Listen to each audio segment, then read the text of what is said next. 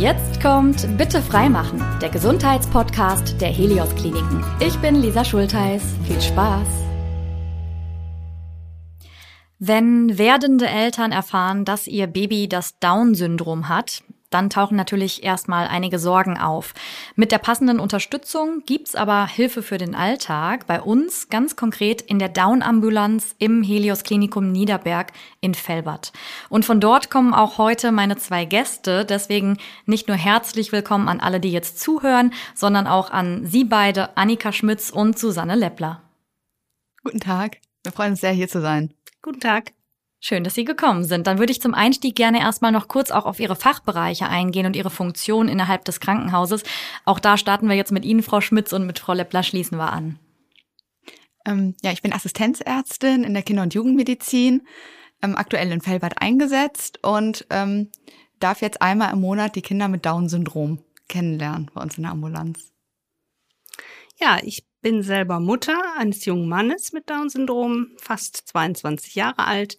Ich habe mal vom Berufszweig ähm, Krankenschwester gelernt vor vielen, vielen Jahren, habe dann unterschiedliche Dinge zwischenzeitlich gemacht und habe durch meinen Sohn und die, also durch das Gefühl, ähm, jetzt mit einem Menschen mit Down-Syndrom zu leben, auch das Interesse gehabt, da vielleicht beruflich etwas zu machen mhm. und bin dadurch in die Down-Ambulanz mit eingestiegen, koordiniere das heute ähm, das ganze Geschehen, damit das alles funktioniert, damit alle eingeladen werden und alles vor Ort ist und das Team da ist und die Räume frei sind und die Briefe geschrieben werden, also alles, was so um die Organisation ist. Ist so ein bisschen ähm, mit einer Arzthelferin zu vergleichen. Mhm. Ja, vielen Dank. Ähm, also ich persönlich äh, kenne keinen Menschen mit Down-Syndrom in meinem Umfeld. Dementsprechend kenne ich mich auch nicht so gut damit aus und freue mich wirklich sehr, dass wir heute drüber sprechen. Vielleicht klären wir zum Anfang erstmal so die Begrifflichkeit. Was ist denn das Down-Syndrom bzw. Trisomie 21? Genau, Sie haben das gerade schon angesprochen. Ähm, das Synonym ist Trisomie 21. Was bedeutet das? Das bedeutet, dass das 21. Chromosom dreimal vorliegt. Also jeder Mensch hat, oder der normale Chromosomsatz ist 46 Chromosomen. Die liegen als Paare vor, das heißt 23 Chromosomenpaare. Und bei Menschen mit dem Down-Syndrom liegen nicht zwei Chromosomen 21 vor, sondern drei. Mhm. Da fällt mir direkt die nächste Frage dazu ein. Ähm, wie früh erkennen wir das eigentlich? Das ist sehr unterschiedlich. Ähm, manche Eltern erfahren nach der Geburt ihres Kindes, ähm, dass eine Trisomie vorliegen könnte und dann wird ein genetischer Test gemacht. Es gibt aber auch mittlerweile die Möglichkeit, schon in der frühen Schwangerschaft das nachzuweisen. Mhm. Das heißt, da kann man sich im Vorfeld dann eben schon so ein bisschen darauf einstellen.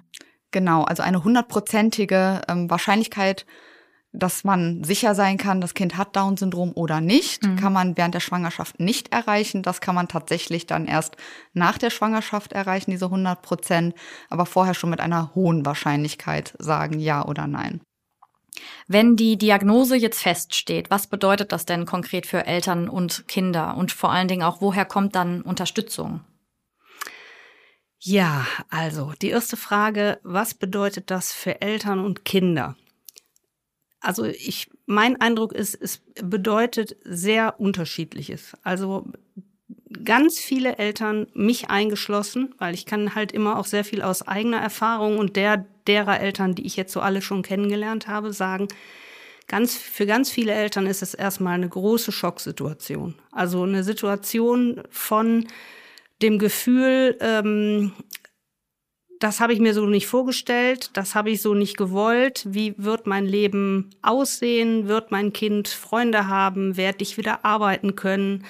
Ähm, bin ich isoliert im Leben? Wird mein Kind gehänselt? Was ist, wenn ich mal nicht mehr bin? Ähm, wie muss ich vorsorgen? Schaffe ich das überhaupt? Also es sind ganz viele Fragen, wo ich merke, die bringen das Leben erstmal komplett durcheinander. Mhm. Also so aus meiner eigenen Erfahrung, ähm, wenn ich nicht meinen Partner, der so das Ruder in die Hand genommen hätte, ähm, im Anfang gehabt hätte, ich glaube, ich hätte mich sehr schwer getan. Mhm. Aber immer mit diesem Gefühl, man weiß ja noch nicht, was auf einen zukommt. Wenn man dann aber mal in der Situation lebt und man wächst an seinen Aufgaben. Das ist auch etwas, was wir in der Ambulanz sehr versuchen, den Eltern mitzugeben, zu zeigen, ähm, man muss nicht am Anfang schon alles wissen und können. Man, man wächst in Situationen rein, man merkt, das Kind hat doch, doch ganz vieles von einem, also von dem Ehepaar, mhm. von, von beiden. Und es hat halt zusätzlich ein Down-Syndrom. Aber mhm. das Down-Syndrom ist nicht, also die Haupt, ich sag mal, ist nicht die, das Hauptsächliche, was das Kind ausmacht. Mhm. Und dann merke ich, dass die Eltern halt ähm, lernen, damit umzugehen und auch lernen, dass es durchaus auch sehr viele schöne und sehr viele positive Aspekte haben kann, weil sich nämlich das Leben in vielerlei Hinsicht auch sehr positiv verändern kann, wenn man schafft, das so anzunehmen, wie es ist. Mhm. Also, dass man sagen kann, so, wir sind zwar jetzt in Holland gelandet und nicht in Italien, wo wir eigentlich hin wollten, aber auch Holland kann ein schönes Land sein und auch Holland hat Dinge, die es mit sich bringt, äh, die mir jetzt gefallen. Es gibt dazu eine Geschichte, deswegen mache ich gerade diesen, dieses Beispiel. Mhm.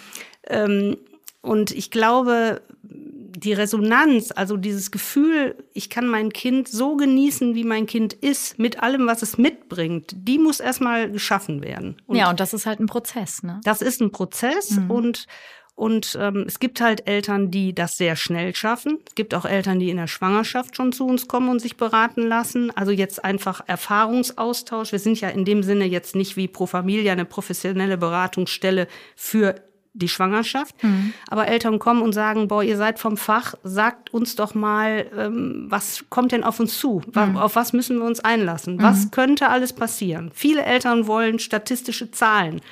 Ja, die wollen immer gerne alles so belegt haben. Wie viel Prozent passiert denn so und was könnte das Kind haben? Ja, und, das und, ist wahrscheinlich auch der Versuch, sich äh, mit ja in Sicherheit mit gewissen genau. Dingen zu wiegen, ne? oder zumindest Struktur hilft uns ja ganz oft dabei, irgendwas einzuordnen, damit wir irgendwie besser damit zurechtkommen. Ne? Ganz genau. Und man kann halt im Vorfeld also jetzt auch in der Schwangerschaft, nicht sagen, wie das Down-Syndrom ausgeprägt ist. Kann mhm. eine ganz leichte Form sein, mhm. wo man sehr, sehr wenig spürt, auch hinterher und es kann eine schwerere oder eine mittlere Form sein. Da kann man den Eltern nur helfen, eine Entscheidung zu finden für sich. Mhm. Ja, genau, das ist auch das, was ich ähm, immer sage. Das Down-Syndrom ist so ein bisschen so eine Wundertüte.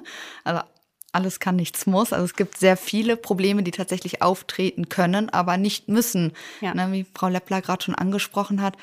Manche Kinder, da sieht man einfach, ne, die haben gewisse Gesichtsmerkmale, die ein bisschen anders aussehen, die haben aber sonst überhaupt keine körperlichen Beschwerden. Mhm. Und es gibt aber genauso Kinder, die schon in den ersten Lebensmonaten oft operiert werden müssen, sehr stark betroffen sind und dann auch zu Hause beatmet werden müssen, mhm. zum Beispiel, mhm. weil sie so schlimme Herzfehler haben. Also es mhm. ist total unterschiedlich. Einfach. Und eben auch unterschiedliche Begleiterscheinungen dann nochmal, ne? Mhm. Genau. Und es ist auch nicht so, dass alle Kinder zum Beispiel was am Herzen haben müssen. Manche Kinder haben dann im Verdauungstrakt ein Problem, andere Kinder weder noch. Dann gibt es natürlich auch geistige Entwicklungsverzögerungen, die auftreten können, aber nicht müssen. Ähm, und es gibt auch ähm, ja sehr unterschiedlich. Also es ist dann nicht, das ist immer der, der gleiche Herzfehler oder alle müssen operiert werden. So einfach ist das im eben nicht. Also im Grunde geht es eigentlich auch darum, ganz klassisch sein Kind kennenzulernen. Mit dieser Besonderheit dann eben in dem Moment, ne? Genau. Hm. Jetzt hat das Helios Klinikum in Fellbad mit der Down-Ambulanz ja wirklich ein Alleinstellungsmerkmal. Wie genau können wir uns diese Einrichtung vorstellen? Wir treffen uns einmal im Monat, ähm, meistens den ersten Mittwoch in der Ambulanz und haben ein Team, was sich zusammensetzt aus verschiedenen ähm, Fachrichtungen. Also einmal ist die Kinderärztin vor Ort, dann haben wir eine Kieferorthopädin, die ehrenamtlich uns hilft, schon seit vielen, vielen Jahren, die eine Praxis hatte, wo sie ganz viele Kinder mit Behinderungen betreut hat. Dann haben wir die Physiotherapie, die Logopädie, die Ergotherapie, die Heilpädagogik und einen kleinen Elternbereich, wo wir uns mit den Eltern auch zusammensetzen, unter anderem auch ich und auch noch zwei andere Kolleginnen, die mir da ehrenamtlich auch helfen um, ähm, ich sage jetzt mal, so rechtliche Dinge ähm, anzufragen, zu erzählen, was gibt es für Möglichkeiten für Hilfen, wo muss ich was beantragen, was kann ich mir für Mittel, ähm, ich sage jetzt mal, ähm, zunutze machen, wo ich jetzt vielleicht nichts drüber weiß, weil oft ähm, auch Krankenkassen und sowas das nicht publizieren, mhm. so dass man es jetzt einfach von sich aus wissen könnte. Mhm. Und dann äh, melden die Eltern sich an dann haben wir immer eine gewisse Wartezeit. Also wenn wir gut sind, dann ein halbes Jahr. Wenn mhm. wir schlecht sind, so wie im Moment, dann ist es auch länger. Und dann kommen die Eltern vier am Vormittag, vier am Nachmittag, sind circa drei Stunden bei uns und durchlaufen dann diese verschiedenen Stationen, die, ähm, ich sage jetzt mal, wie so ein Uhrzeigersinn abgearbeitet werden. Mhm. So immer circa dreiviertel Stunde pro, pro Sitzung. Und dann ähm, setzt sich das Team hinterher noch mal kurz zusammen, spricht alles gemeinsame ab. Dann wird das ähm, festgelegt im Briefform. Den Brief setze ich dann hinterher zusammen. Und den kriegen die Eltern dann als wegweisende, ähm, ich sag jetzt mal, ähm, Empfehlung mit nach Hause. Mhm. Nicht an dem Tag, weil ich die Berichte ja erst zusammensammeln muss. Und wenn mir irgendwas auffällt, wo ich denke, ah, da, das klingt für mich nicht stimmig oder da muss man vielleicht doch nochmal nachfragen, das habe ich nicht so richtig, ähm, das passt nicht zusammen, das dann auch schon mal vorkommt, weil sich nicht alle immer hinterher noch gemeinsam absprechen können, dann frage ich da auch nochmal nach. Mhm. Und ähm, damit die Eltern halt hinterher, ich sage jetzt mal, was an der Hand haben, womit sie weiterarbeiten können. Mhm, mhm, Aber das ist jetzt nicht äh, etwas, wo wir vor Ort schon Therapien anleiten oder wo wir schon Verordnungen ausstellen, sondern wir schreiben praktisch für die Eltern das zusammen und die entscheiden dann, ob sie damit zum Kinderarzt gehen oder zu ihrem Therapeuten. Ne? Wir sind praktisch nicht wie ein sozialpädiatrisches Zentrum, sondern wir verstehen uns als wegweisende Beratungsstelle. Okay, also das heißt, die klassische Behandlung oder Therapiemöglichkeit, wenn ich das jetzt mal so nennen darf, die passiert dann nicht bei Ihnen sozusagen. Genau. Okay. Was ist denn dann Ihr Funktionsbereich? Wie unterstützen Sie ganz konkret äh, in der Ambulanz? Genau, also ich untersuche die Kinder einmal, ähm, meistens finde ich dort keine akuten Probleme, sondern eher generelle Probleme und gebe den Eltern dann Tipps an die Hand, wenn sie Probleme äußern, ähm, wie man da weiter vorgehen kann. Also standardmäßig empfehlen wir bei allen Kindern mit dem Down-Syndrom, dass sie regelmäßig beim Kinderarzt vorstellig werden. Nicht nur zu den Vorsorgeuntersuchungen, Impfungen wie alle Kinder, sondern dass auch regelmäßig Blutentnahmen gemacht werden. Da schreibe ich dann auch für den Kinderarzt auf, was wir da empfehlen, weil viele das auch gar nicht so genau wissen, was mhm. da notwendig ist. Ähm, des Weiteren empfehlen wir eine Vorstellung beim HNO-Arzt, weil auch oft ähm, Hörstörungen auftreten, beziehungsweise häufig Mittelohrentzündungen auftreten. Ähm, Vorstellung beim Augenarzt, weil auch oft eine Fehlsichtigkeit vorliegt. Vorstellung beim Orthopäden, weil die Muskeln von den Kindern einfach etwas schwächer sind und auch eine Bindegewebsschwäche häufig vorliegt. Da bräuchten die dann auch eine Unterstützung manchmal. Mhm. Und ähm, des Weiteren noch die kieferorthopädische und zahnärztliche Vorstellung regelmäßig, wobei ich das dann meistens an die Kollegin der Kieferorthopädie abgebe. Mhm. Ähm, oft werden dann auch einfach gesundheitliche Probleme einmal durchgesprochen. Manchmal kann man die tatsächlich auf typische Probleme des Down-Syndroms zurückführen. Manchmal hat das aber auch nichts miteinander zu tun. Und da kann ich dann helfen, den Eltern das einfach einzuordnen, was mhm. man da konkret machen kann oder welche Diagnostik weiter empfohlen wird. Mhm. Ähm, wir, äh, uns fällt häufig auf, dass Eltern mit Problemen kommen, wo man eigentlich das Gefühl hätte, das müsste doch der Kinderarzt oder der Hals-Nasen-Ohrenarzt oder so längst gesehen haben. Und dann kommt sehr häufig so das Gefühl auf, dass ähm, Eltern sagen, ja, der hat mir oder die haben mir gesagt, das gehört zum Down-Syndrom. Und ähm, das ist zum Beispiel etwas, was ich auch ganz wichtig finde, herauszufinden in Ambulanz, was ist wirklich downspezifisch und was ist aber was Zusätzliches, was man aber wunderbar behandeln, therapieren kann und dem Kind und den Eltern damit natürlich auch eine deutlich bessere Lebensqualität ähm, also geben kann. Mhm. Und ähm, das würde ich, wollte ich ganz gerne noch anfügen, weil uns das sehr häufig auch auffällt, dass da also nicht, also dass da eben kein einheitlicher Standard existiert. Und ist es auch zum Teil dann die Expertise, die Erfahrung, die Sie dann halt eben noch mal mehr mitbringen durch eben diese vielen Jahre Ambulanz? Oder kann man das jetzt nicht sagen, dass das auch also ich würde schon sagen, dass das Team dadurch, dass es so lange schon zusammenarbeitet, wir haben fast keine Fluktuation. Also in den vielen Jahren, die wir jetzt gemeinsam arbeiten, haben zwei Therapeuten gewechselt. Der Rest ist eigentlich von Anfang an dabei. Und dadurch ist natürlich, ähm, die haben halt in ihren Praxen extern auch viele Kinder. Und dadurch ähm, ist die Erfahrung schon eine ganz andere, als wenn man jetzt einfach sagt, oh, ich setze da jetzt hier mal, mal hin, der mhm. auch Physiotherapeut ist. Sicher kann man sich alles erarbeiten, aber man muss halt auch die Affinität, die Lust und auch den Spaß daran haben. Mhm. Und ich mhm. glaube, bei uns in der Ambulanz ist charmant, dass wir, ich würde mal sagen, 95 Prozent der Eltern gehen weg und sagen, boah, das war ein guter Vormittag oder ein guter Nachmittag bitte machen Sie das weiter oder äh, können wir häufiger kommen? Wann dürfen wir wiederkommen? Also daran merke ich, ähm, die Resonanz ist groß und die fünf Prozent, die dann trotzdem noch unzufrieden sind, das sind Menschen, die kann man nicht zufriedenstellen. Die gibt's halt immer im Leben. Mm, mm. Aber wir versuchen da halt wirklich auch mit viel Herzblut und mit guter Laune und mit ähm, ja, ich sag mal, mit dem Gefühl, wir wollen euch sehen. Wir mhm. wollen sehen, wo sind die Probleme. Ihr dürft das bei uns mal, ihr dürft bei uns auch weinen. Ne? Also ihr dürft auch mal Trauer zeigen und sagen, das ist jetzt wirklich gerade eine Situation, damit komme ich nicht klar. Das finde ich richtig schlimm für mich, für meine Familie. Was können wir tun? Ja. Ne? Und da gibt's halt viele Kleinigkeiten drumherum, die man eben auch an Hilfen noch anbieten kann, die wir jetzt aus Erfahrung halt wissen. Ja, und ich finde auch immer, das Verstandenwerden ist schon so der erste Step von ich fühle mich besser damit. Ne? Also ja, oft ist es auch so, dass Eltern nur die Bestätigung brauchen, dass sie das, was sie tun, dass das richtig ist. Mhm. Also dass sie einfach mit der Unsicherheit kommen, auf welchem Wegstück bin ich jetzt, mache ich das richtig? Und wenn die dann hören, das und das ist gut, das würde ich lassen oder das können sie sogar zurückfahren, da sind wir jetzt schon auf einem guten Stück, da müssen wir jetzt vielleicht mal was anderes anschließen oder so, dann haben die halt auch das Gefühl, boah, wir sind richtig so, wie wir es tun. Wir mhm. haben uns gut informiert und können uns auch mal zurücklegen. Und auch Therapiepausen sind total wichtig. Na, den Eltern den Druck nehmen, dass man immer irgendwas tun muss. Mhm. Na, also erstmal sind Eltern Eltern. Und dann kann man zusätzlich seinem Kind noch viel Gutes anbieten. Aber wenn man mal nichts anbieten kann, weil man selber erschöpft ist, mhm. dann ist man deswegen keine schlechte Mutter oder kein schlechter Vater. Dann mhm. brauchen die Eltern auch mal die Auszeit, um zu sagen, ich muss jetzt mal wieder Kraft schöpfen. Ja, weil unsere Kinder brauchen uns lange. Ja. Und also mein Ansatz ist immer, stetiger Hopf, Tropfen hüllt den Stein und nicht drei Jahre am Gras ziehen wie verrückt. Es wächst nämlich nicht schneller dadurch und dann müde sein und nichts mehr tun. Mhm. Ja, und man kann ja eben auch zu viel wollen und zu viel tun, ne? Ja. So. Ich glaube, was bei uns auch sehr wertvoll ist, ist einfach Zeit.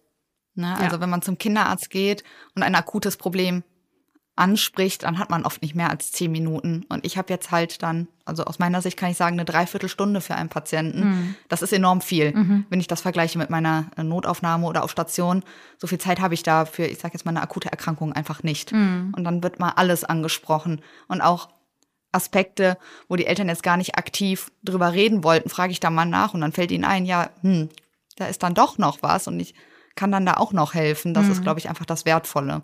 Jetzt hatten Sie gerade gesagt, Frau Leppler, dass Sie keine hohe Fluktuation haben. Ich würde trotzdem gerne mal wissen, ähm, wenn jetzt neue KollegInnen kommen, wie so eine Einarbeitung ist. Gibt es da, ähm, ja, gibt es da auch erstmal Fortbildung oder ich weiß nicht, wie kann ich mir das vorstellen, wenn man vielleicht vorher noch nicht so den Kontakt hatte zu Menschen mit Down-Syndrom? Also die ähm, Therapeuten, die neu dazugekommen sind, waren immer welche, die durch das Team gekommen sind.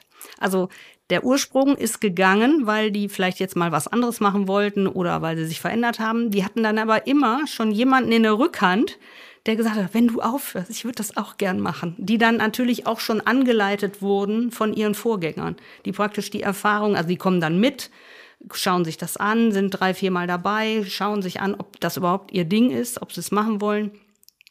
Und dann ähm, sind wir natürlich auch im Austausch. Also wir haben äh, deutschlandweit mehrere Stellen, wo sich Menschen treffen, die sich fürs Down-Syndrom stark machen.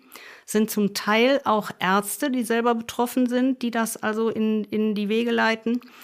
Und ähm, da wird, findet natürlich auch Erfahrungsaustausch statt. Und wenn wirklich mal Probleme auftreten oder Fragen, die wir jetzt mal wirklich vor Ort noch nicht hatten oder wo wir sagen, ah, das ist uns knifflig, da mhm. brauchen wir mehr Hintergrund, dann ist auch immer die Möglichkeit, in dieses große Team zu fragen, wo habt ihr Erfahrungen damit oder wann ist es bei euch aufgetreten, was gebt ihr uns da an die Hand? Also man ist vernetzt mhm. miteinander.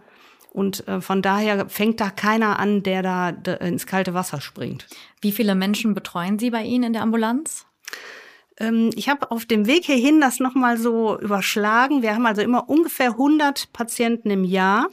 Und wenn man das jetzt mal über die Jahre hochrechnet, liegen wir bei circa 1400. Und das ist für, das ist schon echt eine Menge. Mhm. Da sind natürlich auch einige bei, die mal wiedergekommen sind. Eigentlich ist unser Ansatz, wir sehen die Kinder einmal und geben denen ganz viel mit. Viele kommen dann gar nicht mehr wieder, weil sie einfach dann woanders mit angebunden sind, die Erfahrungen einsetzen und merken, wir kommen gut klar. Mhm.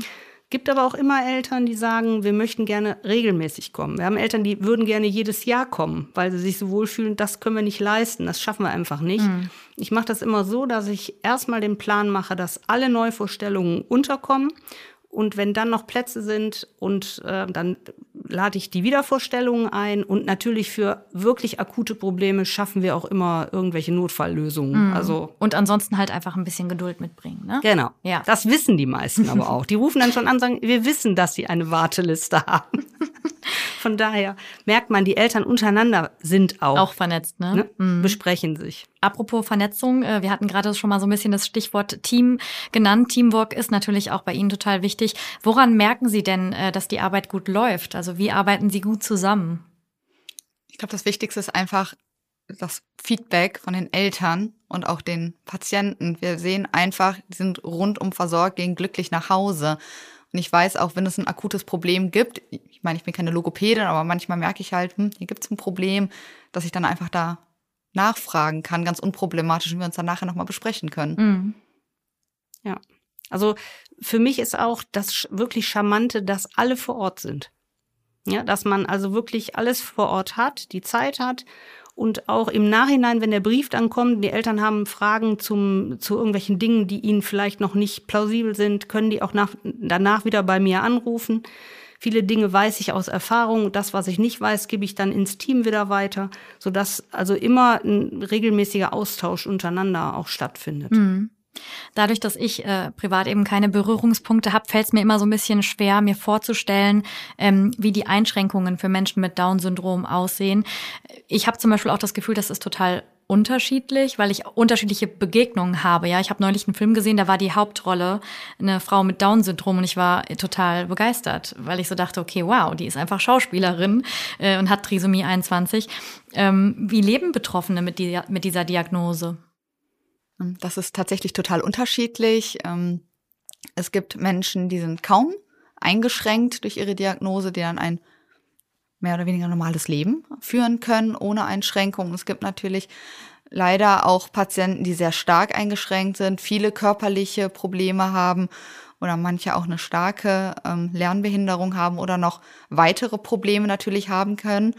Ähm, also auch Kinder mit Down-Syndrom können auch andere Krankheiten haben. Das mhm. Down-Syndrom ist nicht für alles die Erklärung. Mhm. Und diese Patienten sind dann ihr Leben lang auf Hilfe angewiesen. Ist das eigentlich dann nochmal schwieriger, das rauszufinden, weil die sich ja im Zweifel nicht so vielleicht, ähm, wie soll ich sagen, artikulieren können oder das äh, deutlich machen können, okay, ich habe jetzt den und den Schmerz oder ich habe eher auf das Problem gesehen, dass immer alles aufs Down-Syndrom geschoben wird. Mhm. Also der Patient hat das Problem, ja, der hat halt Down-Syndrom, mhm. ist dann immer die Antwort. Okay. Da sehe ich eher das Problem. Mhm. Von außen die Pauschalisierung, ne? Ja, weil ähm, ich bin jetzt Kinderärztin, ich bin es gewöhnt, mit Patienten zu arbeiten, die sich nicht verbalisieren können. Das kann kein Baby. Mhm. Ne? Und mhm. das kann ein Baby mit Down-Syndrom nicht schlechter als ein Baby ohne Down-Syndrom. Mhm. mhm. Ich würde da noch gerne ergänzen, dass wir die Erfahrung machen, ähm, dass Kinder mit Down-Syndrom und junge Erwachsene häufig ein vermindertes Schmerzempfinden haben. Das fällt uns dann oft aus. Also die sagen wirklich erst, mir tut das Ohr weh, wenn, äh, ich sag mal, das Trommelfell schon geplatzt ist. Nicht jeder entwickelt direkt Temperatur, so dass man auf die Idee kommt, das könnte das sein. Und ähm, ich glaube, ähm, dass die die Einschränkungen, die da sein können, also ich sag mal, ein besonderes Merkmal ist für viele Eltern, was ihnen ganz, ganz wichtig ist, dass die Kinder vernünftig sprechen lernen, also einigermaßen vernünftig. Eine gewisse, ähm, ich sag jetzt mal, ähm, Beeinträchtigung in der Sprache ist eigentlich immer gegeben. Mhm. Also es, es gibt, also ich kenne niemanden, wo ich jetzt merken würde, da ist überhaupt keine Beeinträchtigung. Aber die, die, die da ist, kann halt sehr schwach und sehr groß sein. Und das Thema Sprechen ist für viele Eltern ein sehr, sehr ähm, wichtiges. Und äh, das Thema Ernährung. Mhm. Viele Kinder oder häufiger Kinder können im Anfang, müssen mit Sonde ernährt werden zum Beispiel. Wie komme ich davon wieder weg? Solche Sachen. Aber die Kinder merke ich, wenn die zur Therapie gehen zum Beispiel, dass es sehr, sehr viele Kinder gibt, die da sehr gerne hingehen, weil die Therapien heute sehr modern, sehr ähm, fröhlich und farbig und ich sag mal motivierend sind. Mhm. Und ich glaube, ähm, wenn Eltern schaffen, ähm, Therapien auszuwählen, die ähm, zum Kind und zu den Eltern passen. Also wo Eltern das Gefühl haben, das, was ich mit meinem Kind mache, was ich da jetzt lerne in der Therapie, muss ich ja zu Hause auch irgendwie umsetzen. Mhm. Also macht zumindest Sinn. Dann merke ich bei den Kindern, ähm, dass sie das auch sehr gut annehmen können. Also ich sage jetzt mal ein Beispiel auch im Sport. Eltern fragen mich dann, boah, wir sind Skifahrer. Meinen Sie, mein Kind kann auch später Skifahren? Ich sage, wenn Sie von Anfang an Ihr Kind mit zum Skisport nehmen oder Sie sind Schwimmer, dann wird zu sehr großer Wahrscheinlichkeit Ihr Kind das auch können, mhm. wenn es nicht eine große Gleichgewichtsproblematik im Ohr hat, zum mhm. Beispiel. Aber dann kann es auch andere Dinge nicht. Und ähm, das ist, finde ich, auch eine, eine äh, Sache, die ich in der Ambulanz jetzt als Mutter sehr wichtig finde, den Eltern zu zeigen, macht alles das mit eurem Kind, was euch Spaß macht, mhm. was ihr auch gemacht hättet, wenn es kein Down-Syndrom hat. Mhm. Ne? Wenn ihr in die PKIT-Gruppe geht, zum Kinderturnen, zum Babyschwimmen, was ihr euch alles vorgenommen habt, solange euer Kind, ähm, ich sag mal, ähm, medizinisch gesund ist und das machen kann, mhm. macht das um Himmels Willen. Geht in die Gruppen, wo andere Kinder ähm, auch sind. Es mhm. muss jetzt nicht eine Behindertensportgruppe sein oder mhm. so.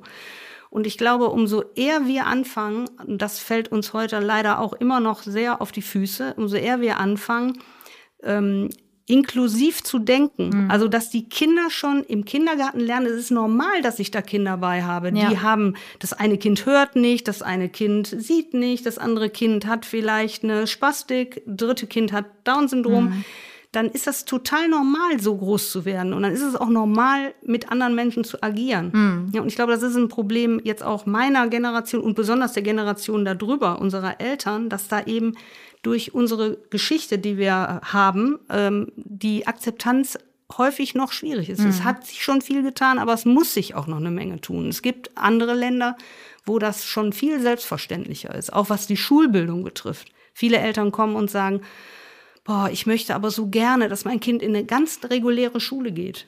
Ne, kann man alles darauf hinarbeiten, mhm. dass es dann funktioniert und klappt, mhm. liegt weder allein am Kind noch an der Funktion der Eltern, die ihr Kind vielleicht meinen, nicht richtig gefördert zu haben, mhm. noch an der Schule. Es kommt halt immer auf die Menschen an, die mhm. mit dem Kind zusammenarbeiten. Mhm. Und entweder erreiche ich diesen Schlüssel, also ich kann es aufschließen, ne, dann schaffe ich da Dinge, die andere überhaupt nicht für möglich gehalten hätten. Mhm. Und bei anderen, die haben vielleicht einfach schlechtere Ausgangsmöglichkeiten, mhm. lieben ihr Kind aber trotzdem so, wie es ist. Und ähm, es gibt so statistische Erhebungen, ähm, die in so Zeitschriften, also wir haben, es gibt eine Zeitschrift zum Thema Down-Syndrom, da werden immer dreimal im Jahr ähm, weltweit äh, Artikel ähm, verfasst und eingedruckt und da gab es eine statistische Erhebung, wo Eltern erzählen sollten, wie sie sich also praktisch vorher gefühlt haben, als sie es wussten, wie sie sich heute fühlen, was sie heute anders machen würden und ob sie ein gutes Leben haben. Und mhm. da haben wirklich 85 Prozent der Eltern, das fand ich ganz tolles äh, Ergebnis und es macht mein Herz auf, gesagt, sie würden für kein Geld der Welt ihr Kind Tauschen. eintauschen. Mm, ja, Denn natürlich gibt es Schwierigkeiten und Sorgen und Nöte, die man jetzt, aber mit anderen Kindern hat man andere Sorgen. Ja. Das sind dann eben andere, mm. ne? die aber ge gelernt haben, damit zu leben und sagen, nein, mein Kind ist genauso wertvoll wie das Geschwisterkind auch. Mm. Ja, finde ich echt schön, was Sie da so schildern. Da kommt ganz viel positive Energie rüber. Und ich glaube, das ist auch wichtig, dass man da ermutigt und wie Sie schon sagten, an den entsprechenden Stellen früh genug anfängt. Ne? Was, ja? Wenn ich dazu was ergänzen mhm. darf, ähm, ich glaube, es ist immer sehr wichtig, einerseits viel zu fördern. Dafür steht ja auch unsere Down-Ambulanz dass wir die medizinischen Probleme aufgreifen, aber auch soziale Probleme aufgreifen, zeigen, hier ist Förderungsbedarf oder hier gibt es Möglichkeiten, dem Kind bessere Möglichkeiten für die Zukunft auch zu geben, aber andererseits den Eltern auch das Gefühl von Normalität zu geben und auch nicht das Kind kränker zu machen, als es ist und mhm. auch Normalität in der Schulbildung, im sozialen Bereich einfach aufzuzeigen. Mhm. Was würden Sie generell noch sagen, was ist für Angehörige zu beachten? Offen, Offenheit. Also ich würde, ich glaube, wenn Eltern schaffen, selber offen damit umzugehen, also sich nicht zu verstecken und so zu tun, als wäre nichts, finde ich, äh, also höre ich von den Eltern, dass sie damit sehr gut klarkommen, mhm. merke ich auch selber an mir ähm, aus eigenen Erfahrungen dann versuchen, das Richtige zum richtigen Zeitpunkt zu tun, also auf die zu hören, die die Erfahrung haben. Also ab und an wirklich mal einen Check zu machen und zu sagen, so, das ist jetzt dran und das ist vielleicht nicht mehr dran. man muss mit sieben Jahren nicht mehr zur Physiotherapie gehen, wenn man seit drei Jahren schon laufen kann. Solche Dinge. Mhm. Daran merkt man, Menschen mit Down-Syndrom sind liebgewonnene Patienten, die gibt man ungern ab. Und ähm, also das Richtige zum richtigen Zeitpunkt tun, nicht übertreiben. Dann ähm, als Eltern immer wieder Kraftquellen schöpfen, auch sich als Paar nicht vergessen. Und ja, ganz viel Liebe geben. Hm. Ganz, also ich sag mal, ganz viel äh, das Gefühl geben, du bist gut so, wie du bist. Du hast mir, also du, du schenkst mir so viel Gutes anderes, was ich nicht erlebt hätte, wenn mhm. ich dich nicht hätte. Also Bestärkung auch einfach. Ja. Ne? Mhm. Frau Schmitz, was sind so die Momente, die Ihnen viel zurückgeben in Ihrem Alltag in der Klinik? Oder haben Sie vielleicht auch ein besonderes Erlebnis, an das Sie sich erinnern und gern zurückdenken? Also generell ist mir aufgefallen, ähm, dass die Kinder mit Down-Syndrom oft sehr fröhlich sind und auch gar keine Berührungsängste haben. Das heißt, sie sind viel offener und ich kenne das von meinen Patienten, die ich sonst in der Notfallambulanz zum Beispiel sehe, die akut krank sind, der zum Beispiel ähm, einen Magen-Darm-Infekt haben oder einen fieberhaften Infekt, die dann einfach platt sind. Nicht, dass sie dann auf mich zugelaufen kommen und mich einfach umarmen, obwohl ich eine Fremde bin. Und das mhm. finde ich bei den Kindern mit Down-Syndrom wirklich sehr schön. Und auch die Dankbarkeit der Familien, das ist wirklich sehr herzerwärmend. Mhm. Wie ist das für Sie, Frau Leppler? Ja, also ich empfinde es auch als sehr dankbare Aufgabe und als sehr beglückende. Zwar auch erschöpft. Also ich finde, wenn ich dann so ein Downtag war, bin hm. ich abends wirklich erschöpft, mhm. weil man gibt auch ganz viel Preis von sich. Mhm. Man gibt ja ganz viel auch mit. Und ähm, aber ähm, dankbar und ähm, toll, dass wir das da machen dürfen. Also dass auch die Klinik sich bereit erklärt hat, nach der Übernahme das weiterzuführen. Das war ja alles überhaupt nicht klar im Anfang, wie es weitergehen würde und ähm, ja, Hoffnung, dass es vielen Menschen durch unsere ähm, wegweisenden Tipps ja ein bisschen besser geht. Hm. Dann danke ich Ihnen beiden ganz herzlich für Ihre Offenheit und auch diese ganzen Ermutigungen. Ich glaube, die sind sehr wichtig in dem Zusammenhang und dass Sie uns so ein bisschen näher, äh, ja, den Alltag in der Down-Ambulanz mal gezeigt haben. Annika Schmitz, Assistenzärztin für Kinder- und Jugendmedizin und Susanne Leppler, Koordinatorin der Down-Ambulanz, beide am Helios Klinikum in Felbert. Vielen Dank. Vielen Dank für die Einladung. Vielen Dank. Ja, und danke auch an euch, dass ihr heute mit dabei wart. Hört gerne auch die kommende Episode. Da sprechen wir nämlich über unsere Hände. Warum die nämlich ein Wunderwerk der Natur sind und wie uns die Handchirurgie bei Problemen helfen kann, das erfahrt ihr dann das nächste Mal. Bleibt gesund. Das war Bitte freimachen, der Gesundheitspodcast der Helios Kliniken.